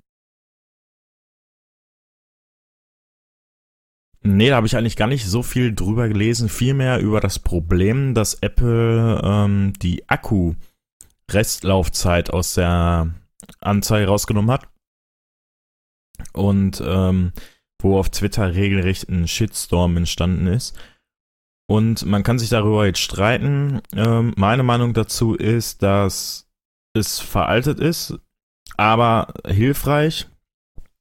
Ähm, und dass es jetzt, auch wenn es alt ist, ein ziemlich ungünstiger Zeitpunkt war, das jetzt rauszunehmen. Oder wie seht ihr das? Es wirkt halt tatsächlich komisch, wenn man diese Anzeige jetzt, egal aus welchen Gründen, genau in dem Moment entfernt, wo halt auch Consumer Reports, äh, wie gesagt, ähm, Apple ankreidet, dass die, dass die Laufzeit stark schwankt, so nach dem Motto, wir nehmen es raus, dann könnt ihr nicht gucken. Es, ich glaube tatsächlich, dass es damit nichts zu tun hat, weil Consumer Reports ja nicht auf die Restlaufzeit bei Apple schaut oder so, sondern die gehen einfach hin und machen Workflow X und messen die Zeit. Ähm, also ich, ich würde das nicht zwingend in den Zusammenhang bringen, aber ein komischer Beigeschmack ist da. Äh, die Frage ist, warum haben sie diese Restlaufzeit tatsächlich entfernt? Also ist es, ist es jetzt, keine Ahnung, sie, sie erreichen damit ja nichts. Sie nehmen die jetzt raus, aber wenn ich mein Gerät nehme und lasse es einfach so da stehen und es macht nichts und es hat trotzdem nur eine Laufzeit von zwei Stunden, dann ist mein Akku halt einfach Schrott. Kann ja auch passieren. Ja also ich habe es wirklich nicht viel genutzt, sondern eher mich auf die prozentualen Werte verlassen, denn jedem User muss klar sein, dass die Zeit, wie lange mein MacBook hält, stark davon ab, äh, also beziehungsweise schwank oder abhängig davon ist, ähm, mit welchem Programm ich den Mac gerade nutze. Das heißt, wenn ich irgendwelche Videoschnittprogramme nutze, die viel Energie benötigen, ist doch klar, dass dort in der Anzeige dann ähm, stark die äh, Laufzeit nach unten korrigiert wird. Ähm, es war halt nur, glaube ich, jetzt ein ungünstigen Schritt, das einfach so rauszunehmen, weil sich die Nutzer beschwert haben, dass bei den neuen MacBooks die Laufzeiten so unterschiedlich sind, dass lässt vermuten, dass Apple hier was verschleiern wollte, oder nicht? Ich glaube, jetzt wo du es gesagt hast, wird mir das vielleicht so ein bisschen klarer, zumindest zeitlich. Das neue MacBook Pro kommt raus und es hat wohl, sage ich jetzt einfach mal, man weiß es nicht, das ist kein Fakt, ich möchte das nur in den Raum stellen. Wir gehen davon aus, dass dieses MacBook Pro tatsächlich schwankende Batterielaufzeiten hat und zwar eben nicht aufgrund einer subjektiven Erfahrung, sondern einfach tatsächlich dadurch, dass einige Batterien besser sind als andere. Das hatten wir schon in iPhones, wo es die Samsung-Chips versus TSMC gab. Das hatten wir, ich weiß es nicht, schon noch zwei, dreimal mit irgendwelchen Displays, die die einen Panels kamen von LG und deswegen waren die besser und sowas. Das haben wir öfter gehabt. Und der Mensch hat ja auch das Problem, dass er halt immer das Beste will. Also klar, ich habe mich damals auch geärgert, dass ich nicht den Samsung-Chip da drin hatte, weil der halt 10% weniger Leistung hatte. Aber hat es mich wirklich beeinträchtigt? Nein. Und wenn ich jetzt ein MacBook Pro hätte, das statt, sagen wir im Datenblatt stehen 11 Stunden, nur 10 Stunden Akkulaufzeit hat, dann würde es mich auch nicht beeinträchtigen.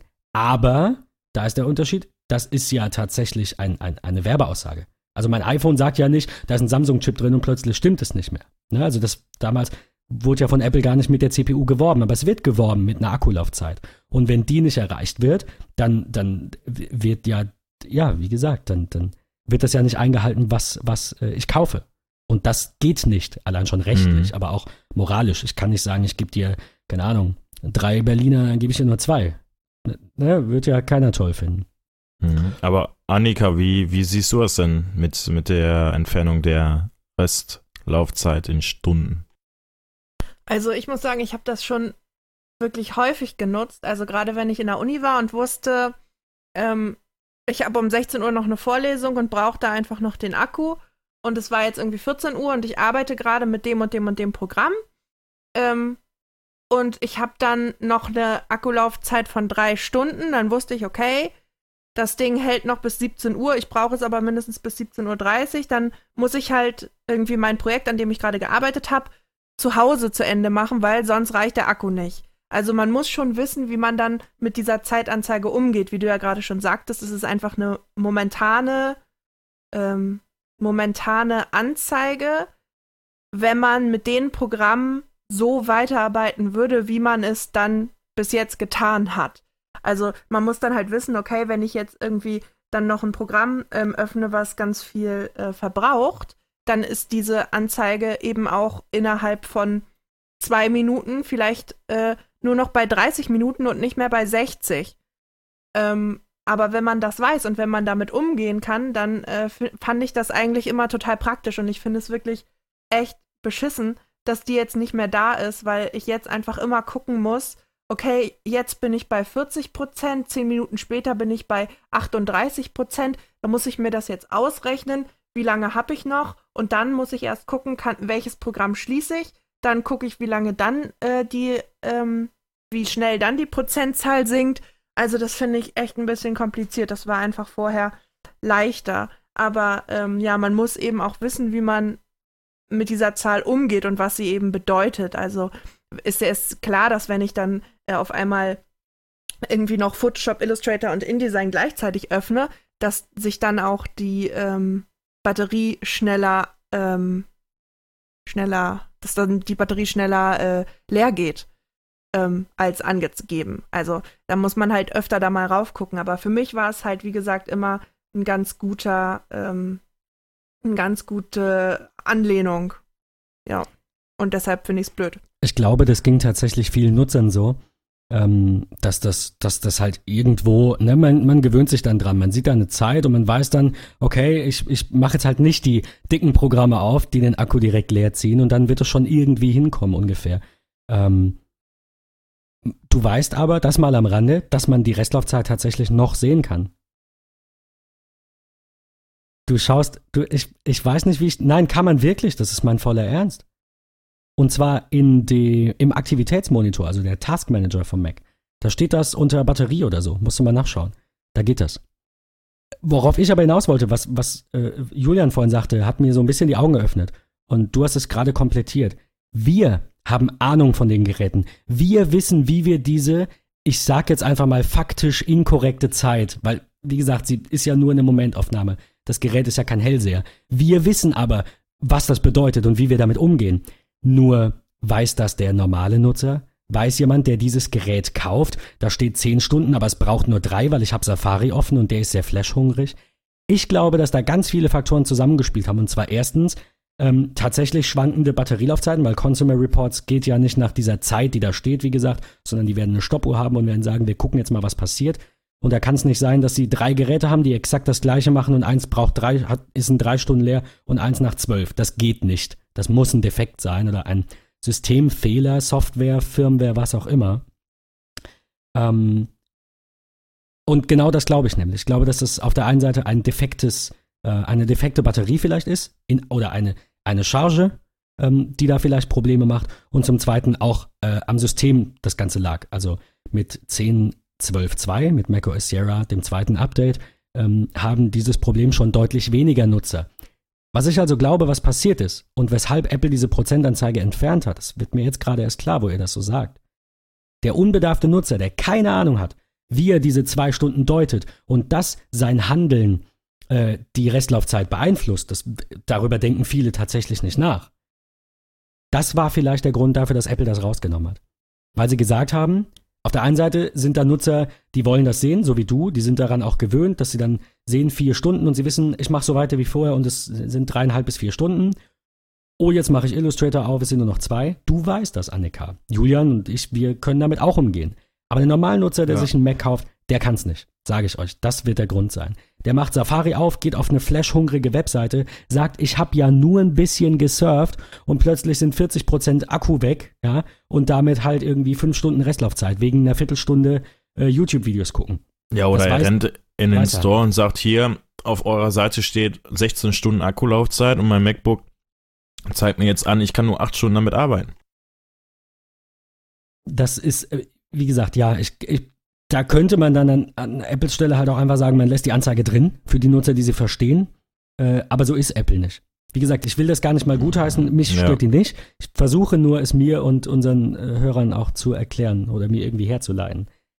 Das ist die, der einzig logische Grund, der mir einfällt. Weil, also ich glaube, der Grund ist einfach gewesen, dass ähm, diese Schwankung bei den neuen MacBooks, ich kann mir nicht vorstellen, dass das wirklich, wirklich, also klar, es ist jetzt irgendwie, ja, und ach, irgendwie brauchen wir ja noch eine, noch eine, äh, noch eine Ausrede dafür, aber so ein richtiger Grund glaube ich einfach nicht. Aber Weil ich glaube auch nicht, dass so viele Leute nicht wissen, wie sie damit umgehen müssen. Irgendwie. Okay, gut. Es mag sein, dass mich da einfach meine Wahrnehmung trübt. Ich habe halt öfter auch mit weniger affinen Menschen zu tun, die, äh, egal ob Mac oder nicht, tatsächlich die Dinge, bei denen ich sage, oh Gott, das sind Basics, die sie nicht verstehen. Das ist denen ja nicht mal vorzuwerfen, die, die sind damit halt ja, gut. auch nicht. Ja, das stimmt. Ne? Also, du hast da vielleicht. Von daher kein Vorwurf an der Stelle, falls es mal ein Kunde hören sollte. Nein, ähm, ich mag alle Kunden, auch die, die eben weniger technisch versiert sind. Ähm, aber wie gesagt, ich, ich gebe dir recht, der, es hat so einen komischen Beigeschmack. Der Zeitpunkt ist tatsächlich ein komischer. Und ich würde das auch, äh, ich würde diese Anzeige auch lieber noch da sehen, anstatt die, das umständlich raussuchen zu müssen. Oder vielleicht fällt es irgendwann auch ganz weg. Ähm, das, das muss nicht sein. Nur, äh, was Julian sagte, dass die, die, äh, oder du auch eben bestätigt hast, diese, diese tatsächliche Laufzeit, die hat nichts mit der Restlaufzeit, die angezeigt wird, zu tun. Das heißt, wenn die tatsächliche Laufzeit in der aktuellen Serie, in den 2016er Geräten, so sehr schwankt, weil ein Defekt da ist, wäre Apple ja eigentlich doof, das so zu verschleiern. Also sie können es damit nicht verschleiern. Weil ich als Stiftung Warentest, als Computerbild als Heise gehe ja hin und habe eine Stoppuhr. Ich gucke ja nicht auf die Anzeige und sage, passt oder passt nicht. Sondern ich weiß, Apple sagt im Datenblatt zwölf Stunden Laufzeit oder so sind es, glaube ich, Julian. Zehn, zwölf Stunden? Hast du vorher ähm, Nee, das ah, war jetzt sorry, ich dachte, du was, was ich gesagt hatte. So irgendwas um den Dreh waren es immer. Zehn bis zwölf Stunden. Und dann messe ich, ob das tatsächlich erreicht wird. Da ist mir ja als Testorgan, äh, ja, als Stiftung Warentest, ist mir ja diese Restlaufzeit Anzeige an sich egal. Die bewerten ja nicht, stimmt die Anzeige oder nicht, sondern die bewerten ja, hält das Book zehn Stunden durch? Nee, es war nur drei. Also da muss ja ein Defekt vorliegen. Und deswegen behaupte ich, wäre es ja, es wäre, man kann es damit ja nicht verschleiern. Also es, ne, es, es wirkt schon so, aber es wird ja gar nicht gehen. Es wäre ja total bescheuert von Apple. Weil die Tester ja trotzdem hingehen und eine Stoppuhr haben und nicht auf diese Restlaufzeit gucken, sondern sagen, ihr versprecht zehn Stunden, die Stoppuhr sagt viereinhalb. Ähm, wie auch immer, viele, wir haben gerade ein bisschen drüber gesprochen, ein bisschen ausführlicher, viele ähm, ähm, ähm, ähm Probleme oder viele äh, Dinge, äh, Umstände, die dazu führen können, dass diese Batterielaufzeit schwankt ähm, oder halt als schwankend wahrgenommen wird. Man weiß es ja nicht. War es jetzt subjektiv oder objektiv? Das, was Consumer Reports sagt, da gehe ich davon aus, wie gesagt, die messen mit einer Uhr nach, objektive Sache. Das, was die Nutzer sagen, fällt halt auch ins Gewicht, weil Apple ist halt doof, wenn das Ding nur drei Stunden hält. Aber ich gebe dir Also- recht, Annika, äh, die meisten, zumindest von uns, äh, werden mit dieser Zeit eben äh, einen Anhaltspunkt gehabt haben und, und missverstehen die auch nicht. Deswegen hätte man es auch drin lassen können. Also online steht bis zu 10 Stunden Surfen und Wiedergabe von Filmen. Ich meine, da stand auch schon mal mehr, oder? Kann das sein? Hm, Ich meine bei den Pros, nicht nur bei den Airs. Ah, okay. Aber gut, ähm, ich habe tatsächlich noch zwei kleine, ähm, in Anführungszeichen negative ähm, Aspekte. Und zwar ist das eine, dass es Thunderbolt 3 Geräte gibt mit einem ähm, etwas älteren Chip, nicht von Apple zertifizierten Chip von, ich glaube, Texas Instruments. Die werden nicht unterstützt vom neuen MacBook. Also du kaufst also ein MacBook für richtig viel Geld, hast ein Gerät, da steht Thunderbolt 3 drauf, du sagst so geil, passt, geht nicht. Dafür verlinken wir, falls es jemandem passiert, äh, von den Hörern, der vielleicht eins der neuen Geräte hat, verlinken wir einen Artikel, ähm, wie man das tatsächlich mit einem kleinen Hack, also ein, ähm, Modul, ein, ein Programm, das man installiert, ein Zusatzmodul, das man installiert auf dem System, damit kann man das dann aktivieren. Ist aber halt unschön. Was ich viel schlimmer fand, noch zum Abschluss, dann haben wir die negativen Dinge, zumindest von meiner Seite, erstmal abgehakt. Bootcamp kann die MacBook Pro Oh ja. Lautsprecher beschädigen. Das ist natürlich extrem doof, weil die Treiber, die da drauf sind, ähm, die, äh, ja, weil da- das ist ja ein normaler Vorgang. Also es, ne, da Bootcamp ist eben die Software, mit der Windows auf dem Mac installiert werden kann, parallel auf einer zweiten Partition, die erstellt wird. Äh, und das ist eine Apple-Software. Und wenn ich da hingehe und installiere mir dann Windows, dann möchte ich halt nicht, also es geht hier um Windows 10, dann möchte ich halt nicht, dass dieses Windows meine Lautsprecher zerschießen kann. Aber es Das gibt muss, aber das, das muss doch jemand mal getestet haben, oder nicht? Das muss doch irgendwie Ja. jemand bei Apple mal so ein MacBook Pro genommen haben und der Meinung gewesen sein, da mache ich jetzt mal mittels Bootcamp Windows drauf und guck mal, ob das funktioniert.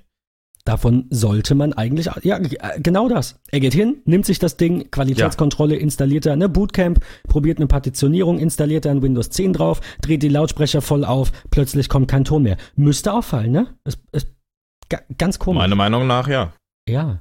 Ähm, ich verstehe auch nicht ganz, woher es kommt. Also ob es, ob es jetzt der, äh, beziehungsweise es ist ja kein Apple-Treiber. Also es ist ja so, wenn ich das Windows installiere, dann sind da ja erstmal, soweit ich das weiß, keine, ähm, keine Apple-Treiber drin, sondern die Standard-Windows-Treiber. Und danach startet sich ja dieses Bootcamp-Setup dann mit den korrekten Treibern. Es mag auch sein, dass ich mich jetzt irre.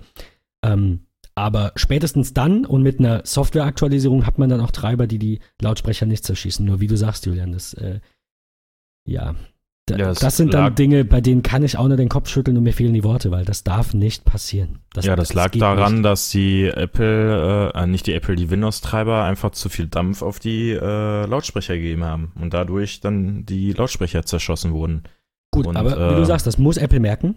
Äh, das und wenn müssen sie sie das merken, merken. müssen sie im schlimmsten Fall ihren Bootcamp-Workflow halt nochmal umbauen.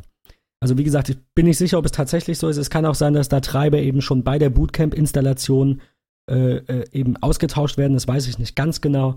Aber ähm, wie auch immer, das darf nicht passieren. Es muss dafür äh, Abhilfe geben und zwar ab Werk und nicht der Nutzer muss das, äh, muss das ausprobieren. Im schlimmsten Fall dann mit dem Verlust der, der Lautsprecherfunktion. Das wollen wir nicht. Auf gar keinen Fall. Gut, äh, da, das am Rande. Kurzes äh, Service-Announcement für alle, die äh, das neue MacBook haben und da Windows drauf nutzen. Bitte Ja, aktualisiert eure ist Treiber. es noch nicht passiert. Ihr braucht AirPods oder andere Kopfhörer. Genau. Du wolltest uns noch was zu Programmen bei der Touchbar erzählen. Ich hatte ja zu Anfang Ja. ja mal gefragt, wie es da aussieht im Workflow und was für Programme das schon unterstützen. Also nicht was für welche Programme das schon unterstützen und was du davon schon nutzt. Ja, ähm, ich muss dazu sagen, erstmal vorweg, dass die Touchbar gar nicht so mein Favorit ist, sondern eher Touch ID. Äh, gut, ne, gehört zusammen, aber also diese lustigen Bildchen da auf der Touchbar drücken ist okay. Äh, kann ich gleich was zu sagen, aber das Tollste ist Touch ID. Das ist wirklich eine Erleichterung, denn ähm, ich habe meine ähm, Passwörter und nicht nur meine, sondern auch die meiner Kunden in One Password abgelegt.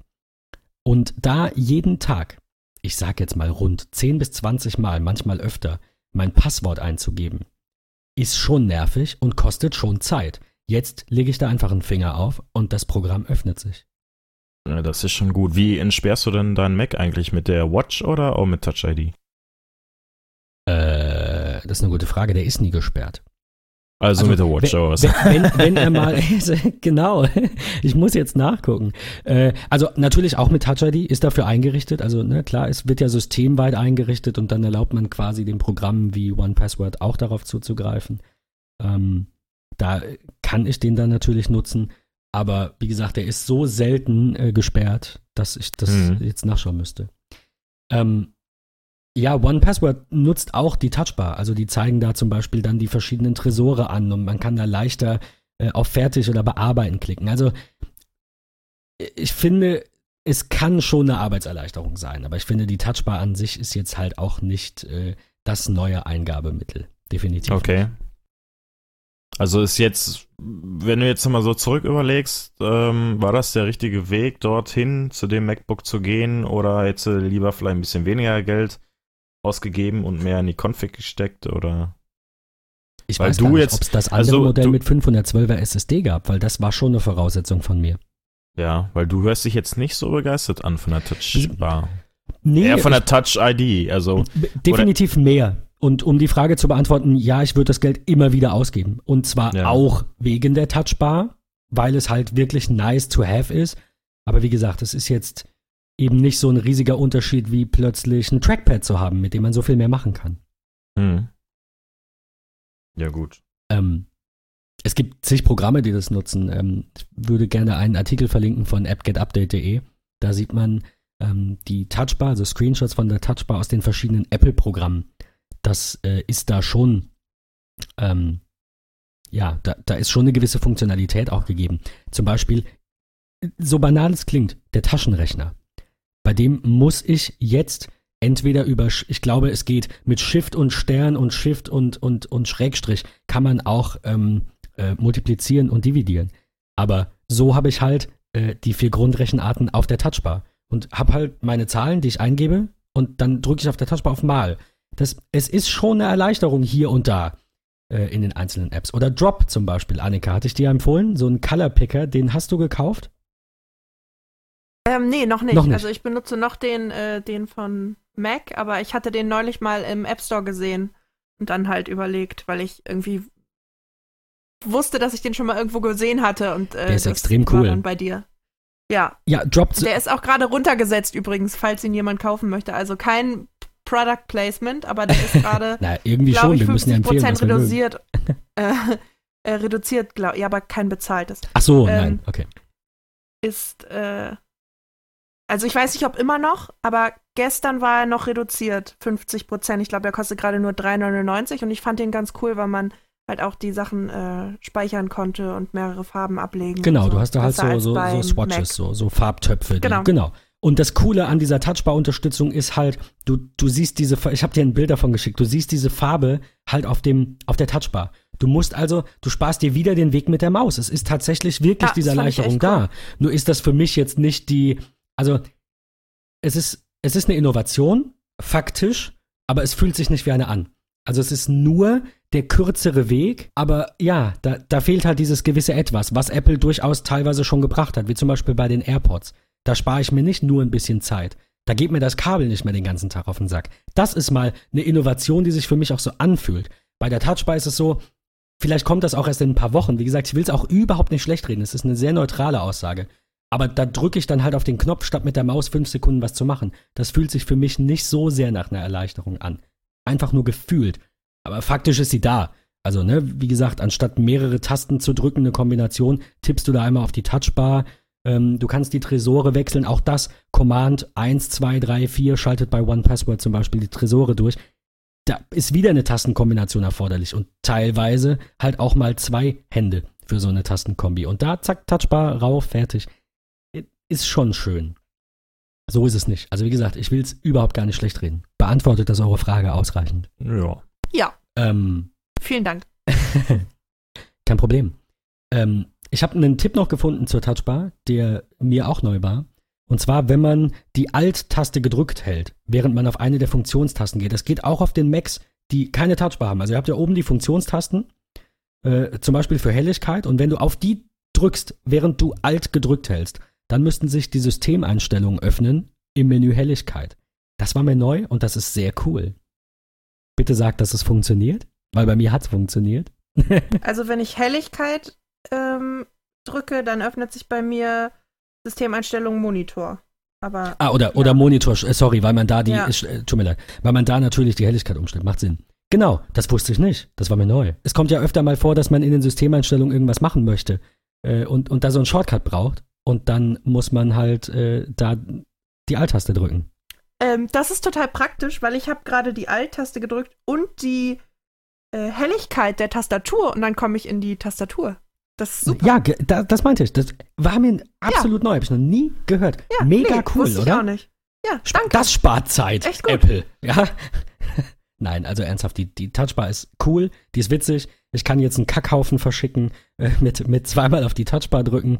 Das finde ich tatsächlich, so blöd das klingt, eine der Funktionen, die am meisten Zeit einspart. Also ich verschicke öfter mal die Emoji, Emojis? die musst du so lange raussuchen, vor allem wenn das nicht die letzten drei sind oder so. Und das ja. geht auf der Touchbar wirklich flott, also ernsthaft. Ja, das ist super. Es freut uns, dass du zufrieden bist, oder Julian?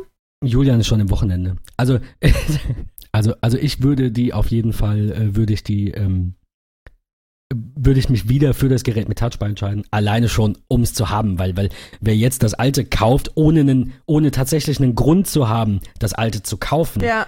der der macht in meinen Augen halt auch was Falsches. Wie die Leute. Geld halt. Gerade jetzt, ja, hat mich äh, ein gemeinsamer Bekannter von uns beiden gefragt, ob er sich denn das iPhone 7 kaufen soll oder das iPhone 6S. Äh, und da sage ich dann einfach, was stellt sich dir die Frage? Wenn es nur um ja. die Kohle geht, ist das in Ordnung. Dann nimm das 6S, weil wenn du dir die Frage stellst, dann scheitert es wohl an der Kohle. Wenn es nicht darum geht, natürlich, äh, also ich finde, das ist nicht diskutabel. Man nimmt immer das Neueste. Außer es gibt Gründe ja, dagegen. Aber wenn es gar keine Gründe gibt, dann zuschlagen. Ja.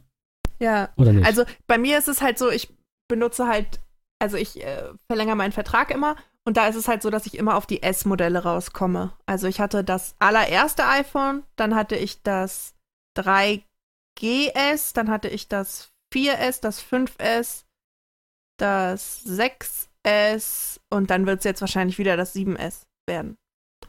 Ähm, aber also ich finde auch, dass diese ganzen S ähm, iPhones nie diese Kinderkrankheiten, nenne ich sie immer, haben. Also wie zum Beispiel damals beim 6er ähm, dieses Problem mit der Antenne, wenn man es so und so gehalten hat, dass man keinen Empfang mehr hatte und sowas alles. Das sind immer so Sachen, die immer bei denen passieren und beim 6S dann nicht mehr vorkommen. Deshalb finde ich es ganz praktisch, ähm, dass ich immer diese, dieses die neuere Version der neuen Version sozusagen äh, habe. Damit, damit hast du natürlich recht, aber ich habe einen Haken. Jetzt wird es nicht mehr so sein, eventuell, weil, also äh, doch, ich, sorry, ich muss weiter ausholen. Das war so, weil das iPhone, gut mit Ausnahme des 3G vielleicht, ne, und 3G und 3GS waren ja auch so ähnlich wie das erste. Aber mit dem Vierer kam ein komplett neues Design und daher auch das neue Antennendesign. Ja. Dann kam das 4S im gleichen Design. Dann kam das 5er wieder neu, hatte wieder Probleme, du hast vollkommen recht. Dann kam das 5S im gleichen Design. 6er gleiches Spiel. Jetzt sind wir aber bei einem 7er, das bis auf die Kameraaussparung und vielleicht hier und da ein Nanometer genau gleich mit dem 6S ist. Die Frage ist, kommt jetzt nochmal ein 7S und wir erleben das vierte Gerät in Folge den gleichen Formfaktor? Dann sehe ich und deswegen muss ich auch zusammenfassend sagen, beim 7er gibt es wenig Probleme. Warum? Sie haben schon zwei Jahre das gleiche Design. Wenn jetzt ein 7S kommt mit dem gleichen Design, wir nennen es jetzt einfach mal so, dann wird es da auch keine Probleme geben. Aber was machst du, wenn jetzt ein iPhone 8 kommt mit einem neuen Design? Ist das dann für dich ja, rein, rein gefühlsmäßig das S-Modell oder würdest du dann erstmal abwarten, ob das in die Hose geht? Ähm, nee, also ich würde jetzt nicht deshalb dann warten, aber bis jetzt war es halt immer so, dass ähm, diese Kinderkrankheiten von so Neuauflagen, nee, es ist ja dann keine Neuauflage, sondern eben von größeren Veränderungen, äh, dass ich davon halt immer verschont geblieben bin. Es ist ja auch so, man muss ja auch ganz ehrlich sagen, Apple ist da ja auch immer sehr kulant und wenn Probleme auftauchen, dann ähm, werden die ja auch schnell behoben. Insofern, wenn ich dann äh, einen Achter hätte und da dann eben Probleme äh, mit habe, dann ist das so. Das hatte ich bis jetzt. Also ich habe iPhones seit 2008, glaube ich. Ähm, dann ähm, ist das wohl dann das erste Mal, dass ich wirklich von sowas mal betroffen bin. Also ich hatte toi toi toi bis jetzt weder war ich von irgendwelchen äh, Problemen mit äh, irgendwelchen Kopfhöreranschlüssen gab es, glaube ich, auch mal noch ähm, musste bei mir ein Akku getauscht werden beim 6S. Das war ja ein 6S-Problem, meine ich. Diese Akku-Probleme, die es äh, vor kurzem gab. Ähm, ich bin nicht ganz sicher, aber Julian, war es nicht, nicht offiziell das iPhone 6 Batterieprogramm? Und die mit dem 6S hatten sich dann auch beschwert? Oder was umgekehrt? Ich glaube, es war ein iPhone 6. Nee, ist, nee ich glaube 6S. Also das bei der Kälte ausgeht? Ja, das ja, genau. War, das war ein 6S, weil ich hatte 6 und hatte keine Probleme damit. Und ähm, sowas halt, ne? Oder dass, ähm, dass irgendwelche Stecker, ähm, irgendwelche Netzstecker nicht funktionierten und so. Ich hatte bis jetzt wirklich noch, ich war von mit keinem meiner Geräte von irgendwelchen Problemen äh, betroffen und deshalb, gut, dann wäre es halt so. Also ich würde jetzt nicht deshalb darauf verzichten. Aber in der Vergangenheit gab es ja immer mal äh, größere Probleme bei so äh, neu entwickelten Sachen. Deshalb äh, fand ich es bis jetzt immer ganz lustig, dass ich dann immer quasi die, ähm, die neue Variante äh, ohne Probleme hatte. Du, wie gesagt, es ist absolut nachvollziehbar. Äh, du hast schon recht, ne? Die, die, der, der gleiche Formfaktor und es wird nur ein bisschen was geändert, kommt neuer Prozessor rein. Da kann nicht so viel schiefgehen wie bei diesem Komplett-Redesign. Ja. Ähm, ganz klar. Julian, du hattest recht, ich habe nachgeschaut. Es war tatsächlich, Apple hatte zugegeben, dass das 6S betroffen ist. Es war genau andersrum, sorry. Und ähm, einige Nutzer vom iPhone 6 haben auch Probleme. Wobei ich Batterie eh immer schwierig finde. Also jetzt nicht nur die Thematik Restlaufzeit und wie empfindet man das und sonst was, sondern auch einfach ja, wir, manche Batterien verschleißen einfach früher. Das ist so. Ähm, und da setzt Apple halt dann Maßstäbe und die finde ich auch in Ordnung, dass sie sagen, in der Garantiezeit darf, der, darf die Kapazität nicht unter 80 Prozent sein, sonst wird kostenfrei getauscht. Ähm, aber klar, wenn es dann halt Batterien gibt, die reihenweise ausfallen oder hier eben auf Kälte empfindlich reagieren, ist das auch ein No-Go und das ist auch nicht dem Verschleiß zuzuordnen. Deswegen ganz klar richtig, dass da getauscht wurde. Die Frage, die sich mir stellt, auch jetzt als Abschluss äh, für die Sendung. Wobei ein, einen Tipp hätte ich noch, ein, eine kleine App. Ähm, Nein, das zum, Ab äh, zum Abschluss ja. dachte ich, spielst du uns jetzt noch was? Also, nee, das, nein, ich habe es auch gerade aus den Notizen gelöscht. Ich habe es noch nicht ausprobiert. Also ich kann ja am Rande noch mal ganz kurz ich erwähnen. nicht gelesen. Julian möchte hinaus auf Piano. Man kann auf der Touchbar ah, okay. Klavier spielen. Das wollte ich auch eigentlich machen, aber äh, wir haben uns jetzt doch so ein bisschen verquatscht, ne? Alle meine Entchen. Man kann darauf auch Pac-Man spielen. Es hat auch jemand geschafft, darauf Doom zu spielen. Bitte fragt nicht, wie es aussieht und wie es funktioniert. Ich habe es wirklich nur am Rande mitbekommen. Ich werde aber alles ausführlich testen, jetzt, äh, wenn die Folge gleich im Kasten ist. Nein, mein Tipp wäre jetzt zum Abschluss noch gewesen Touch Switcher. Und zwar ist das ein, äh, eine App, die in der Touchbar anzeigt, welche anderen Programme noch geöffnet sind. Einziges Problem, und da würde ich mir von Apple eben ein bisschen nachbessern wünschen, Wobei, wie gesagt, ich auch verstehe, dass sie es jetzt nicht drin haben für unbedarfte Nutzer. Aber ich möchte eine App immer in der Touchbar haben können. Ich will diese Touchbar überschreiben. Weil am Mac, gut, ich habe oben meine Menüleiste, die ist immer fest. Die kann ich kaum beeinflussen, abgesehen von den Dingen rechts. Ich habe mein Dock, das kann ich frei verändern, abgesehen von den Dingen rechts. Ähm, aber den Rest des Displays, den fülle ich mit dem, was ich will. Und das kann ich bei der Touchbar nicht. Da ist, wie du sagtest, immer nur dieses mittlere Drittel, ist ja eigentlich mehr als ein Drittel, aber ne, der mittlere Bereich für die Apps reserviert. Und der Rest für das System. Und äh, wenn ich jetzt in äh, diesen Touch-Switcher aufmache, dann sehe ich auf dieser Touchbar die Symbole aller Programme, die gerade laufen und kann halt schnell hin und her springen. Wenn aber zum Beispiel ein Safari-Video spielt oder irgendwas passiert oder irgendein Programm diese Touchbar unterstützt und einfordert, dann sind halt die Symbole weg. Dann ist es für mich halt keine Schnellstartleiste mehr, weil sie ja nicht, ähm, nicht, nicht bleibt, ja, sondern weil sie weggeht. Das würde ich mir wünschen, dass Apple mir da die Möglichkeit überlässt, als Nutzer ähm, eben diese Touchbar-Funktionalität quasi zu deaktivieren. Und ne, zu sagen, ich will immer nur diesen Touch-Switcher, ich will, dass da ein Dock ist, ich will da auf meine Programme zugreifen. Das fände ich cool. Für die Nutzer, die das eben brauchen oder für die Fälle, wo ich das sinnvoll finde oder wo ich vielleicht gar nicht will, dass meine Touchbar die ganze Zeit was anderes anzeigt, sondern einfach mal ein bisschen Ruhe beim Schreiben zum Beispiel. Dann ist da einfach nur das, was ich festlege, egal welches Programm den Fokus hat. Das finde ich noch ein bisschen, bisschen schade dran. Aber ich werde es verlinken, könnt euch ein Video dazu anschauen, wie es funktioniert. Ähm, ist grundsätzlich eine coole Sache. So halt limitiert durch die, das Touchbar-Design von Apple. Ähm, mein größeres Ja. Problem, jetzt abschließend aber zur Sendung, ist tatsächlich die, ähm, die Batteriekiste beim MacBook Pro. Also mich, wie gesagt, Restlaufzeit mag das eine sein. Bin gespannt, ob es wiederkommt. Vielleicht wird es überarbeitet. Das wäre natürlich ein Grund, dass man jetzt sagt, man nimmt es erstmal raus, weil es Schrott, hat man jetzt endlich mal gemerkt. Aber wir machen eine coolere Version. Finde ich gut. Die Frage ist, sind da wirklich defekte Geräte?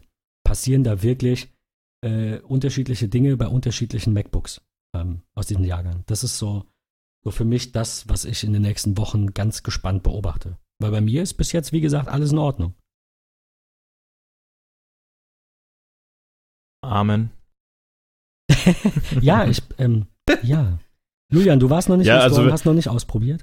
Nein, weil einfach, wenn ich da hingehe, weiß ich, dass ich spätestens ein paar Wochen später Dinge kaufen muss. Also von daher. Wenigstens bist du reflektiert.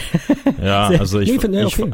ich fahre da nicht hin. Ich muss jetzt demnächst nochmal hin, weil mein iPhone, äh, also da sich überall die Farbe ablöst, da muss ich es nochmal umtauschen, aber das könnte man ja verknüpfen, dann gucke ich einmal nach, aber sonst kann ich nur, wie alle anderen Zuhörer, die kein MacBook Pro haben, auf deine Erfahrung hoffen.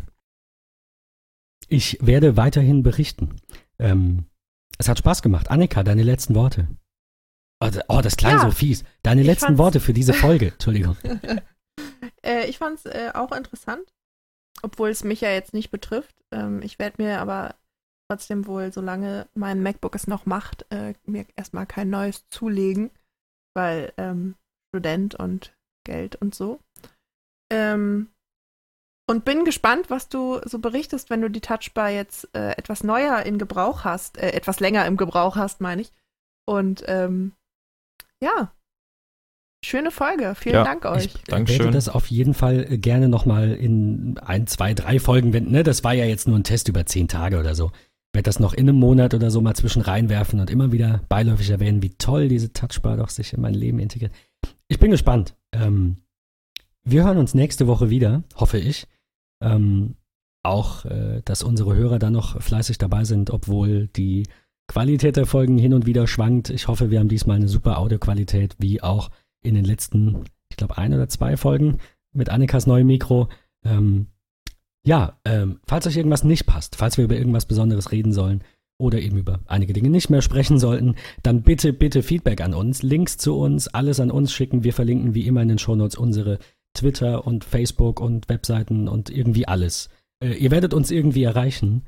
Ähm, ja, vielen Dank fürs Zuhören und bis nächste Woche. Ciao. Bis dann, ciao. Ciao.